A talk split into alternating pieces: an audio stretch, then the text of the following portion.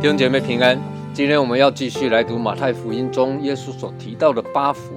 今天我们要看的是第五章第六节：饥渴慕义的人有福了，因为他们必得饱足。耶稣讲了前面三个福：虚心、哀痛与温柔的人有福了之后，耶稣继续提到的这个福叫做饥渴慕义的人有福了。什么是饥渴慕义？饥渴。我们能懂，就是饿了跟渴了，这两个我们懂。但是什么叫做慕义呢？我们就必须从义这一个字先来谈起。义是什么？圣经中提到三个人，神直接说他们是个义人。这三个人分别是旧约的挪亚，新约耶稣的父亲木匠约瑟，还有百夫长哥尼流。这三个人做了什么样的事情，让神可以称他们是异人呢？第一个，挪亚听了神的话去建造方舟，旁边人都笑他们是傻子，但是没想到最后洪水真的来了，当时只有挪亚一家人得救。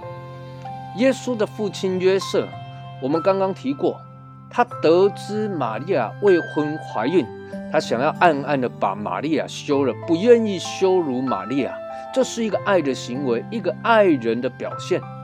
第三个，哥尼流，他是个罗马人，他在犹太地当百夫长。圣经说，百夫长哥尼流是个异人，敬畏神，为犹太通国所称赞。他在梦中被天使指示去邀请彼得到家里来，结果他把亲朋好友通通约来了。彼得来了就问他说：“你要我？”来为你做些什么呢？哥尼流就说：“我在梦中得着了天使指示，说哥尼流，你的祷告已蒙垂听，你的周记达到神面前，已经蒙恩了。”哥尼流祷告什么，以至于神垂听他的祷告，让他去邀请彼得来传福音呢？可能他的祷告有愿神使用他的周记去帮助那些有需要的人。也有可能他祷告说：“求主让身边的人也能够认识你。”但是我想，哥尼流的祷告至少有一样是主啊，我想要更认识你。三个圣经中神所说的艺人，他们都有一个特质，就是他们是一个遵行神旨意的人。挪亚听见神的话就去造方舟，不管别人怎么笑他；约瑟听见神的话就把玛利亚娶过来。哥尼流听见神的话，就去把彼得邀请来。你可以看见，他们都是敬畏神的人，听神的话。再来是他们是心中有爱的人，爱神爱人。各位，这就是神所看为义的。什么是饥渴慕义呢？这句话有几个翻译的版本，把它翻译成为着义饥渴的人。也就是说，这个福是要赐给那一些为着遵行神的旨意、宁愿饥渴的人；为着能够敬畏神、宁愿饥渴的人；为着能够尽心尽性尽意去爱神爱人、宁愿饥渴的人。挪亚为了敬畏神、听神的话，去喊破了喉咙，忍受嘲笑辱骂，希望人们可以得救，进到方舟来。但是没有一个人听。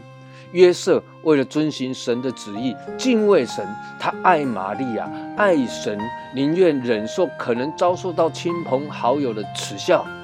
哥尼流是个外邦人，是个罗马的军官，他们看犹太人是看不起的，但是他却愿意听神的话，去邀请彼得来，甚至把他的亲朋好友通通都找来，因为希望这些亲朋好友也能够听见福音，认识神。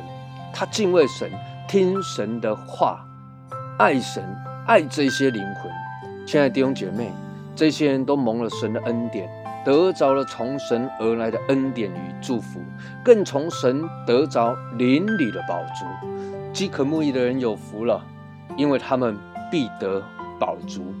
愿你也得着这样的宝足。愿神赐福于你。